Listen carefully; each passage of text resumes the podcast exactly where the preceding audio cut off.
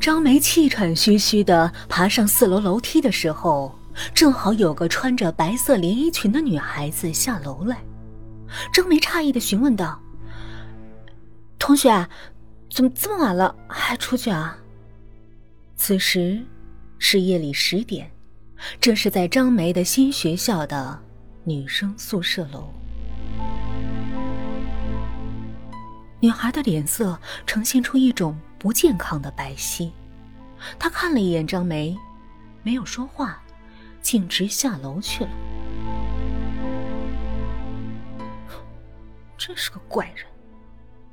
张梅自言自语，提着大包小包的行李推开了四零三寝室的门。里面已经住了三个人，此时正一个斜靠在床头看书，一个收拾床铺。还有一个伏在床前的书桌上，不知道写着什么。见张梅进来，看书的女孩子淡淡的目光扫过，又低头继续看她的书去了。收拾床铺的那个女孩子皮肤黝黑，见到张梅，憨笑着热情招呼道：“你好，你也是被分配到住这个宿舍吗？我叫罗京。”“啊，你好，我是张梅。”张梅也高兴的笑着回答道：“写东西的女孩这才站起身来，指了指唯一的一个空床，道：‘喏，你的床铺就在那里，怎么这么晚才搬进来啊？’”张梅不好意思道：“啊，下午有些事儿耽误了。”罗京走过来，拉住张梅的手，介绍道：“她是徐雅，那个在看书的叫陆玉香，我们都是昨天搬进来的。”还以为这个四零三寝室就我们三个人住了，没想到你会搬过来。张梅笑笑，看徐雅跟陆玉香并不是很想理自己的样子，说了句“你们好”，便去收拾自己的行李了。这是张梅十多年来第一次离开父母住校，每个人有自己的性情，她能够理解徐雅二人对自己的态度，只是想着。终究不能像在家里那般自在，不禁有些后悔自己这个住校的决定。四零三宿舍看起来便只有那个叫罗京的女孩子好说话。张梅看了看罗京的床，她想，她一定是从农村来，看起来很老土。住校的第一夜，张梅睡得极不安稳，半夜。他莫名其妙的醒了，突然，他看到他对面徐雅的床铺前的小书桌旁，竟坐了个人，点着一支红色的蜡烛，一头披肩的长发，正低头写着什么。张梅心中涌上一种奇异的感觉。那个人不是爱写东西的徐雅，徐雅虽是长发，但还未及腰。而那个正埋着手、看不清楚容颜的人，有着一头及腰的长发，一件火红的衣裳，在烛火的映照下，让人觉得有些惊悚莫名。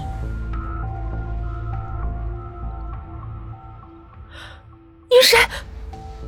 他有些战战兢兢的问道：“ 我是谁？” 一阵刺耳的、恐怖的狞笑，那埋手的人抬起头来，一张惨白如纸的脸，一双看不到瞳孔的眼睛，正缓缓的流下鲜红的血，花了脸，脏了红衣裳，一步步向着张梅靠近。不，不，张梅大叫，却发现自己的声音越来越小，最后完全没有声音了。她连连往后退，突然撞到了什么东西，头狠狠地疼了一下。她回头，在她身后正站着一个浑身湿漉漉的、脑袋耷拉着的人。张梅，张梅，你怎么了？罗京推了张梅一把，快上课了。还不起床？张梅茫茫然从床上坐起来。啊，原来是做了一个可怕的噩梦，后脑勺却有些隐隐作痛，他摸了一把，竟起了个包。这梦真实的，恍如真的。哎，你被柱子撞痛了吧？我来叫你的时候，你正歪着歪着头，就撞到床柱子上了。我想帮你都没来得及。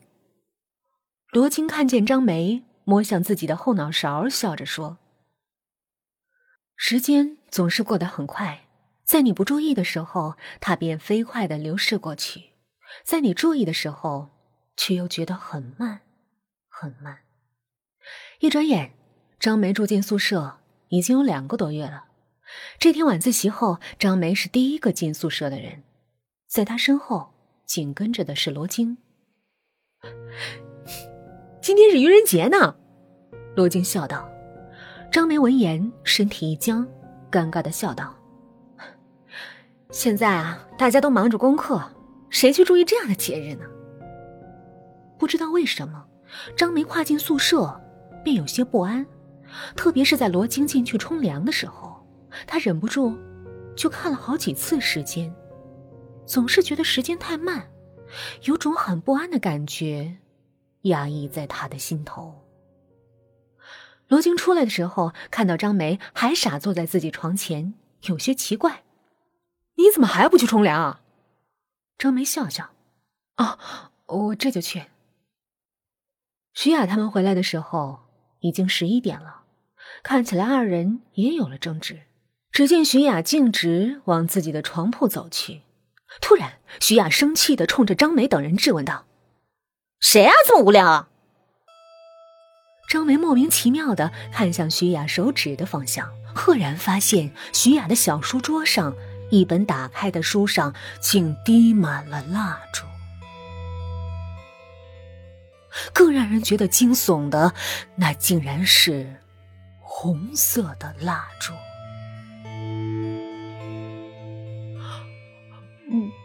是我干的，罗京率先开口道。再说，我们也没有红色的蜡烛。徐雅探究的目光望向一脸惨白的张梅，罗青又忙证明道：“也不可能是张梅，我们一直在一起呢。”小雅，也许是有其他人进了我们宿舍，故意搞的恶作剧。陆玉香也开口解围。别为了几滴蜡烛伤了和气。他总是觉得徐雅对张梅有些莫名其妙的敌意。今晚他还问了徐雅，但是他并不承认。张梅还在发呆，他忽然之间觉得自己陷入了一团迷雾当中，看不真切。这到底是梦境，还是真实？